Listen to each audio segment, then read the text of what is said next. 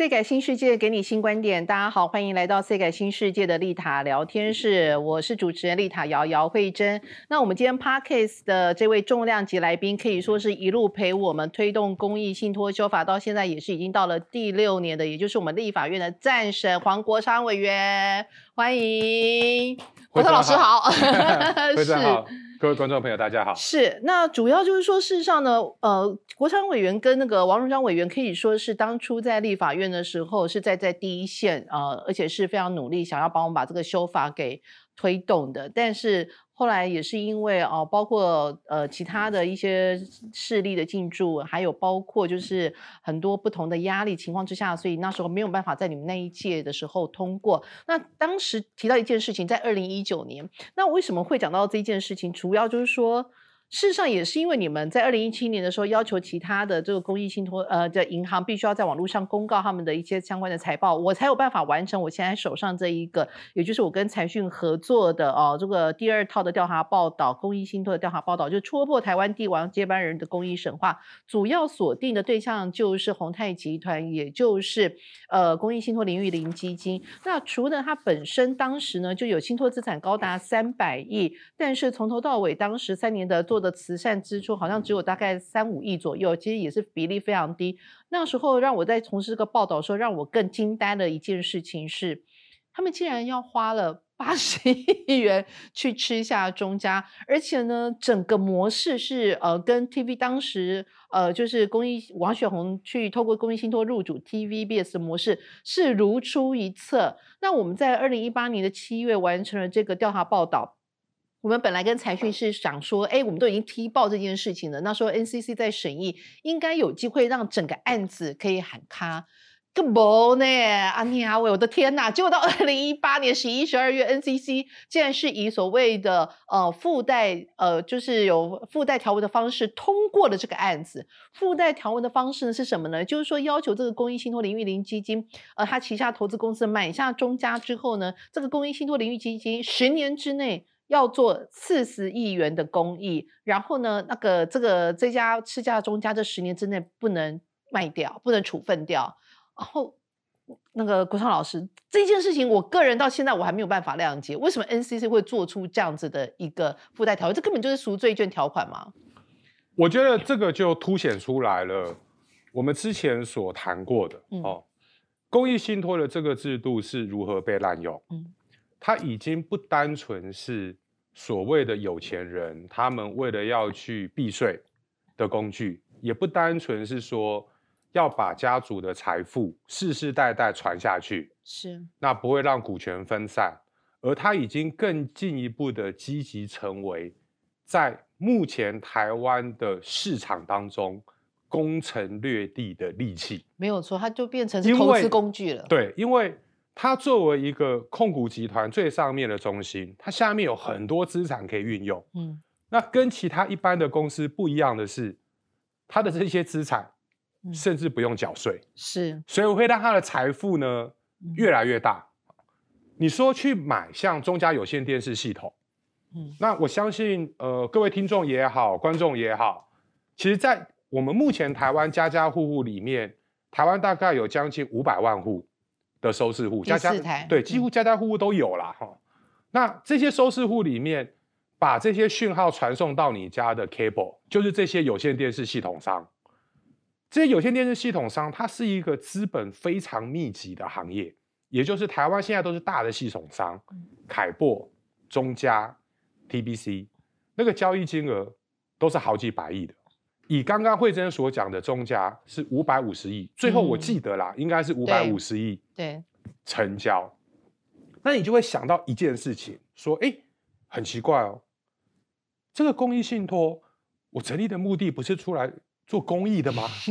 它为什么会变成了是我们在资本市场里面要谈并购？对啊，谈并购的一个引擎，嗯，谈并购的一个工具。那甚至这个公益信托竟然最后。攻城略地成功了以后，成为目前所谓中嘉集团最大控股的股东。嗯，这到底是怎么回事？嗯，而且为什么可以？嗯那可能从 NCC 的角度来来说，他们说，那现在法律就没有禁止啊。对。NCC 他一定给你第一个答案是这样。好，那 NCC 讲讲的也没有错，的确法律没有禁止，但问题是说，这个就凸显出来了。我们说我们为什么认为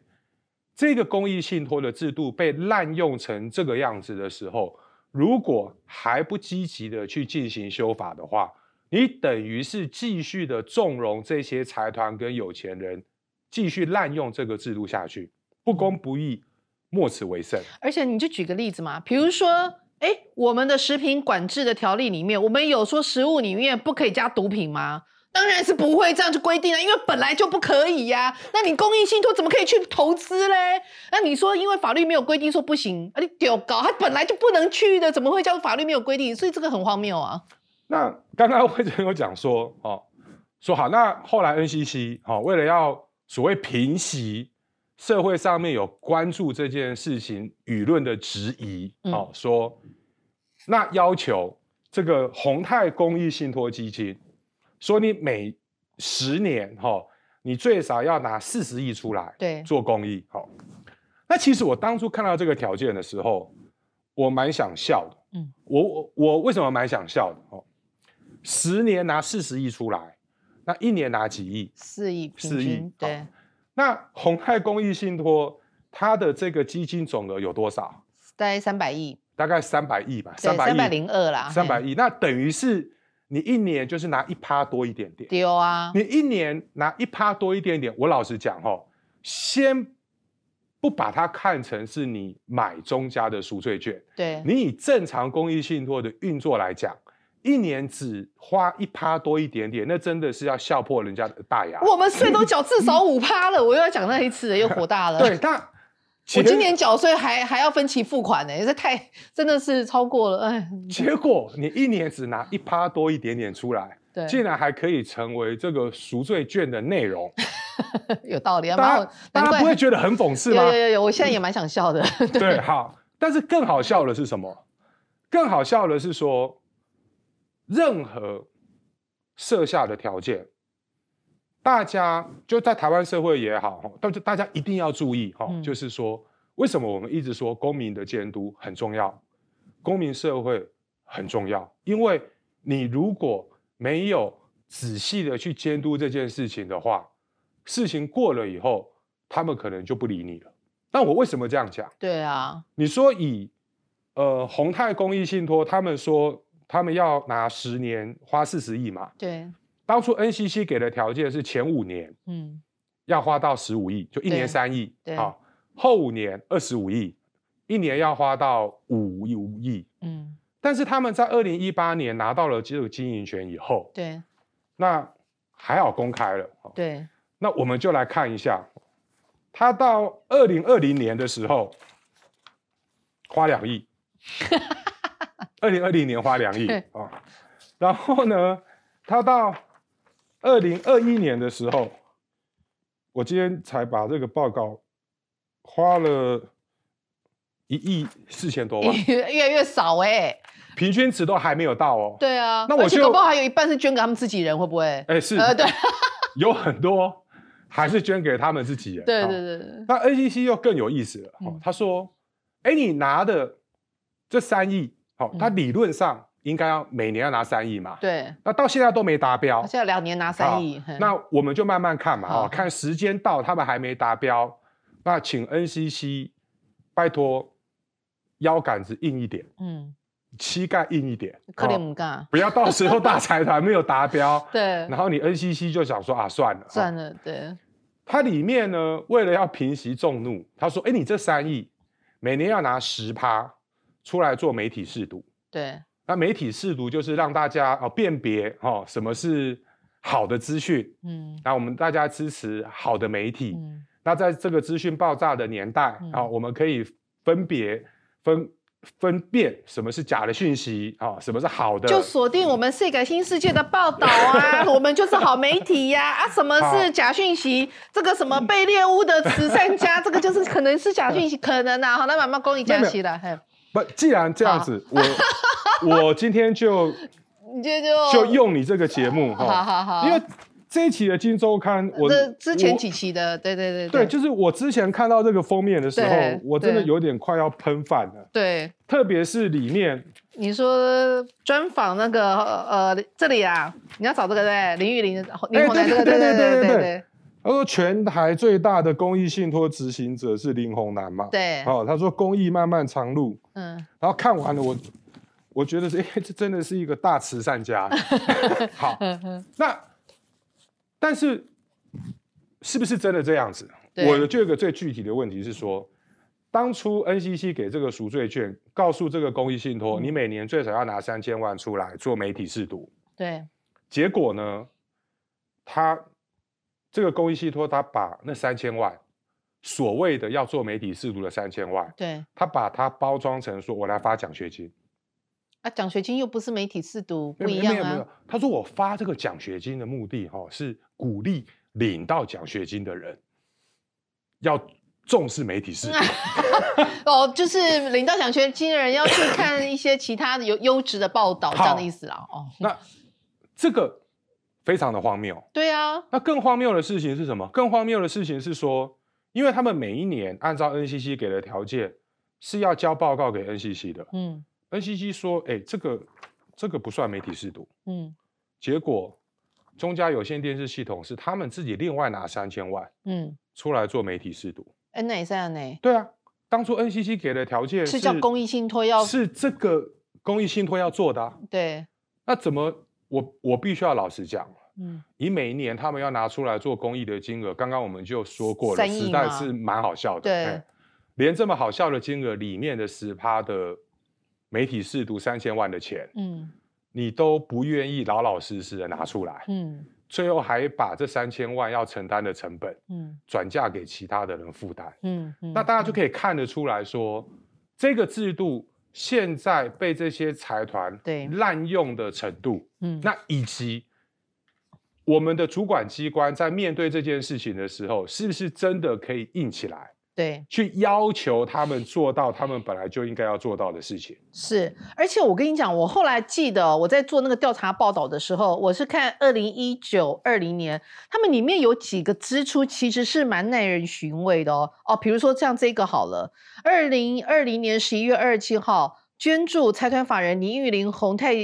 教育基金会，其捐款用途是赞助三立电视台制作台湾战役、新冠肺炎纪录片，提升媒体试读之知识底蕴。等于这这个这个跟媒体试读也有相关，然后再来这个也很有趣。二零二零年十二月二十九号，捐赠财团法人林玉玲宏泰教育基金会，其捐款用途为办理师资培育教育专案。哎，为什么这个公益性财团法人公益这个他要办理师，而且三千万呢？哇塞，这个三千万办理什么师资？这些这些上面师资啊？其实魔鬼哦，都藏在细节里。嘿呀、啊，我为什么说魔鬼藏在细节里？我我顺着刚刚慧珍讲的那两个哈、嘿呀、啊，我就问个最直接的问题，请问你这一个公益信托基金会哈、嗯你说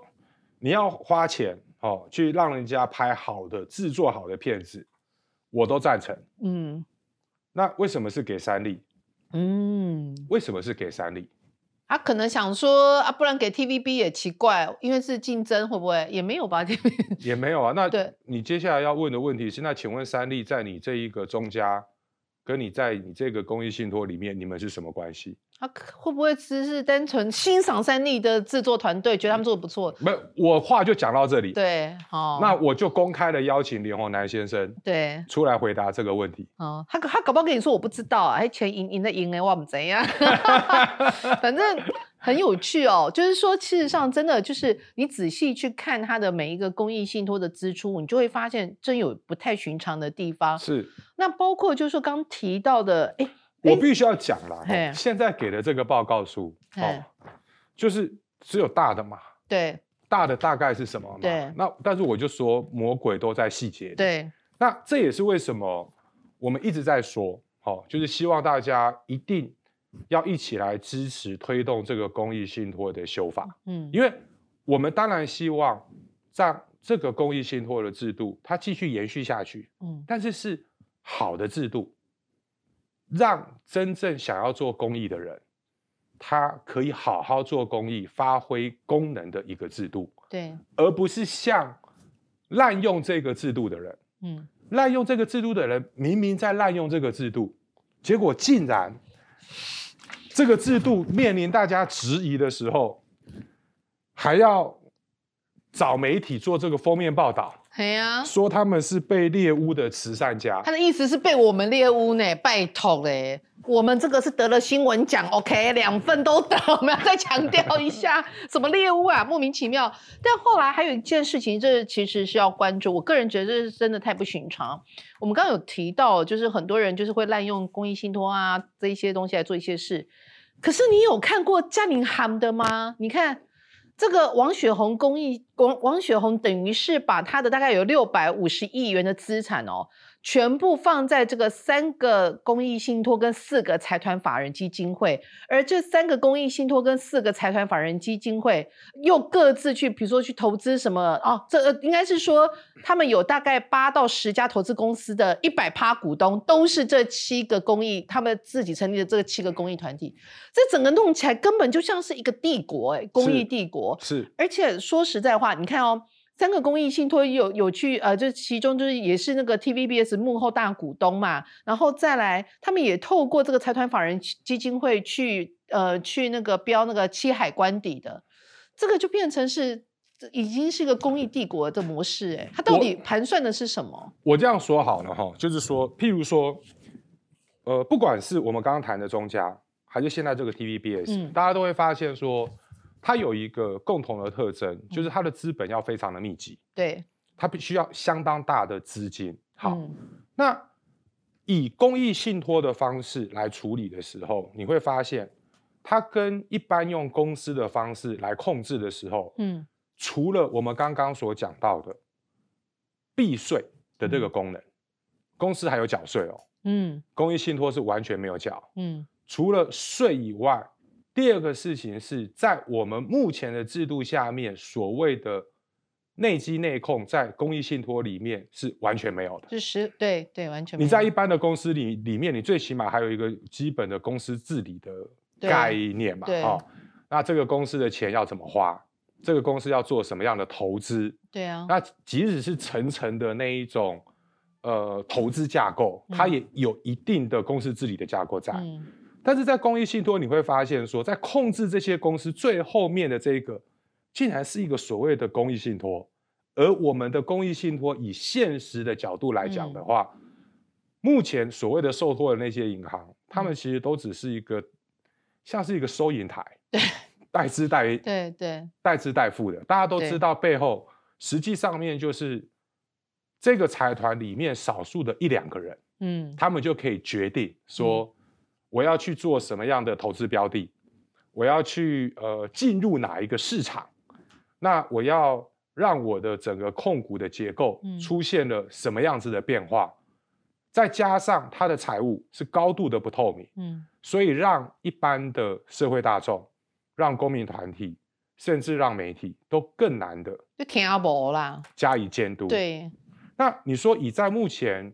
呃这一个资本市场而言，哈、就是除了税务的问题以外，哈、呃，在整个事业组织体的架构上面，嗯。如果是由公益信托这样子的机构来加以控制的话，你会发现说，我们所谓在民主的社会里面，或者是说在公司治理的领域当中，本来应该要发挥监督制衡的功能，都会被弱化到极致。事实上，其实之前那个呃呃，就是谢哲宪教授，他曾经有讲过，他说你们这一些投资公司的股东一百趴都是公益机构，比如说公益信托或财团法人基金会。结果呢，这些股东没有要让你们这些投资公司把股利把这个股利配回给公益信托去做慈善，反而让你们去做呃花九十亿元去买 TVBS，八十亿元去买中家。那其实是有损及自己公司利益、股东权益的问题耶，这个其实是犯法的耶。他当时是有提到说是其实是犯法的耶，所以这这个这样讲起来的话，这真的是一个很大的问题啊。所以为什么呃，我一再的强调哈，就是说，对于整个公益信托制度的改革，呃，除了不能让它单纯只是成为一个避税的工具。嗯那以及要求他每年最少要拿出多少 percentage 啊、嗯不管你是用财产的总额，还是那一年收入的总额来当分母哦。嗯譬如说，我们当年想要过的版本，相对而言，其实已经很温和了。什么叫很温和？我当初提出来的法案是仿照美国的，我希望就 five percent。对，就是总信托资产的五趴。那那个时候，我们为了要让这个改革可以过，我们做了一些妥协。对我们那时候只达到两 percent，对或者是那一年收入的百分之六十，对，我只要求相对低的门槛，嗯结果还是被封杀了，嗯连排上院会的机会都没有。嗯那如果今天真的是如同他们所说的，就是公益信托应该让它好好发挥公益的功能，嗯哦，然后不要，我真的有一点受不了这个封面，所以我还要再秀一次，待会再送你一本。哎，本。对，被猎污，哈，对。那我只是要求你每年收入的百分之六十拿出来做公益，嗯。请问这是哪门子猎污啊？对。请你用道理说服我。嗯。那即使是这样子的版本都没有办法过。嗯。除了这个以外，公益信托的管理、嗯。公益信托的监督，如何防止公益信托成为未来在资本市场当中进行并购，嗯甚至是经营权争夺的一把宝剑，然后让这把宝剑可以在资本市场上面乱挥。无所不利哈。对这个是真的，我们在面对这个制度的时候，必须要特别小心的事情。对，而且其实刚刚就特别提到，您刚提到的就是当年度的六十趴，我跟你讲，这真的太温和。我的版本比你它愁惨，是 因为你要知道，比如说像我们这边光是这里有给大家看比较清楚啦。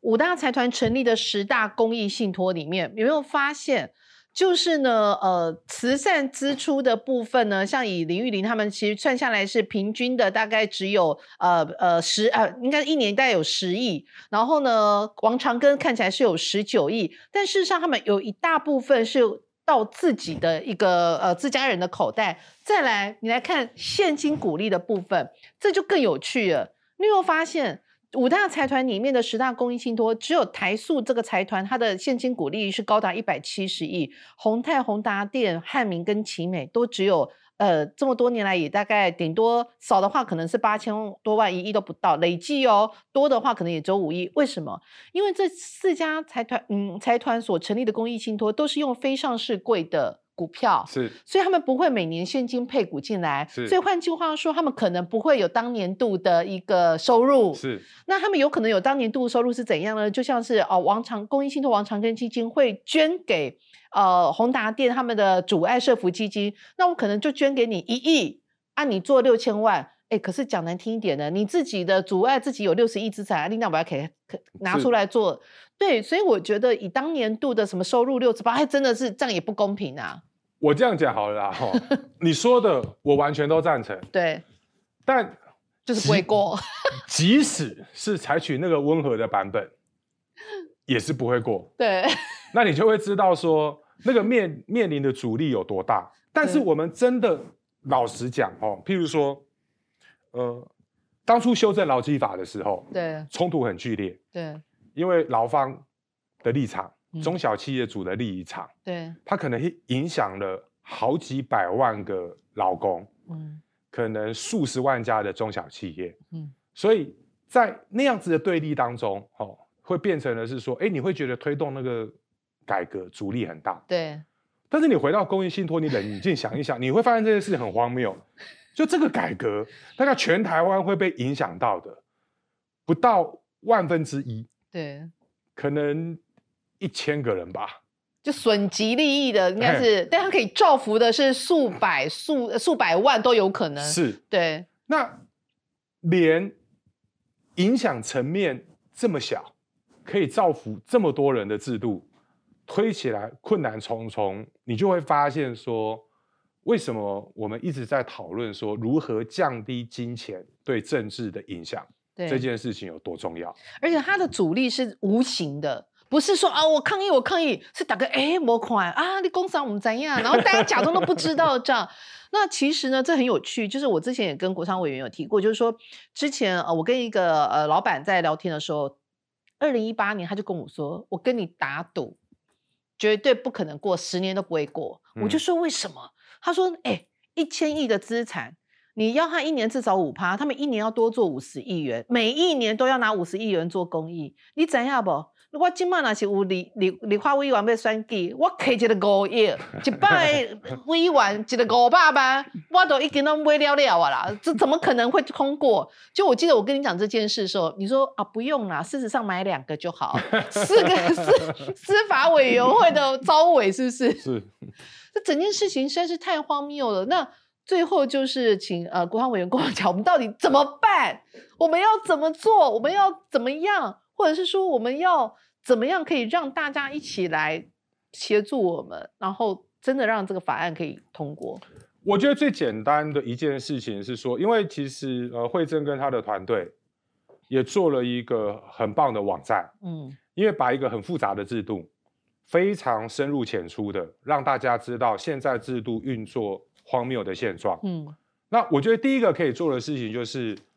让所有收听到这个节目的朋友，就拜托你们对，把这个资讯分享出去，嗯让更多的人知道这件事情。嗯因为这件事情，我必须要老实讲，悲哀的事情在主流媒体上也不太容易出来。对，理由是说，这五大财团都是很重要的广告主，嗯那媒体不太喜欢得罪广告主，嗯所以尽量的把这些资讯能够让更多的人能够知道。啊，第二个，打电话给你的立法委员，哎，对，这是告诉一招。告诉你的立法委员，你很在乎这件事情，嗯你希望要排案。嗯那当然，如果要更进一步、更有压力的话，那就看惠珍什么时候出来号召。对，好、譬如说，呃，这个会期可能会比较困难，因为这个会期是预算会期嘛，然后又有选举，那这些立法委员可能未必都会在立法院开会。好，那没有关系，选我们完明年选完哈、等到选举的激情过后，对那等到明年二月立法院开议了以后，对，那我们来公布呃司法法制委员会两个招委的电话，耶！然后好，大家每天打电话去问叫他候，们起床尿尿。去。问候他早安晚安。哎，，有道理耶！你这个讲的好，那 push 他们排案嘛，呃是。那 push 两个招委，说你们到底谁要排案，什么时候要排案，天天打电话问候他们。那等到呢排案，委员你很会嘛，国昌老师你很会嘛，很很会恶搞。啊等到他们排案了以后，你就打电话给司法法制委员会的委员，嗯。哦大家要去开会哦，不要技术性流会哦。嗯 嗯嗯，对，因为嗯有的时候大家为了要回避一些事情，在立法院玩的一招就是，哎，开会大家没来哦对，啊，虽然排上议程，那今天留会，那那就算了，嗯不断的 push。那希望我真的还是希，虽然我必须要老实讲，嗯呃，面临这么大的无形压力之下，要过这个法案并不容易。嗯但我觉得这真的是跟我们彼此共同能够创造一个真正能够造福更多人的制度都相关的事情。怎么样尽快的把它 push 通过？嗯那不要让这样子一个恶劣的制度继续成为富人逃税，嗯，甚至拿来滥用公益信托去做其他的事情是的工具。这件事情非常的重要。是盯紧你的立法委员啊，常常告诉他你很关心这件事情。如果到了明年五月，就是我们一般在审法案的这个会期，大概到嗯。五月三十一号。嗯好嗯嗯嗯如果到明年的五月，这个法案连委员会嗯。都还没有审，嗯哼。都还没有出来的话，那我觉得到那个时候，或许是认真的要考虑号召一个大的运动的时候。是是，我们到时候就开始众筹，然后弄一个大的运动，而且呢，我们可能要请国昌委员再就是跳火坑，冲到立法院，我们把国昌委员送到立法院，帮我们执行这个法案，好不好？好不好？哎 你要说好啊，你怎么不讲话？没有了，我觉得在很多嗯不同的位置上，是，都可以对这件事情去尽一份关心是跟努力。是，所以我也要拜托，就是有听到这一集 podcast 的朋友，真的嗯，先把这个讯息分享给你的朋友嗯，让更多的人关注这件事情。那等到关键的时刻到了，我们要吹起号角要行动的时候，是那大家才会因为认识这个制度，而且知道这件事情有多荒谬，是。才会愿意共同来参与。是，那想要知道更多有关于公益信托调查报道，就是刚刚国昌委员提到，我们的调查报道就在 s e g a s e y g a i 点 t w 网站上有非常完整，我们所有大概呃这个整个五大财团十大公益信托的过去所有的相关资料。然后最重要是，您的关心、您的参与，才是我们不断推动修法的一个原动力跟续航力。谢谢国泰委员，谢谢，谢谢谢我们一起努力，谢谢谢谢。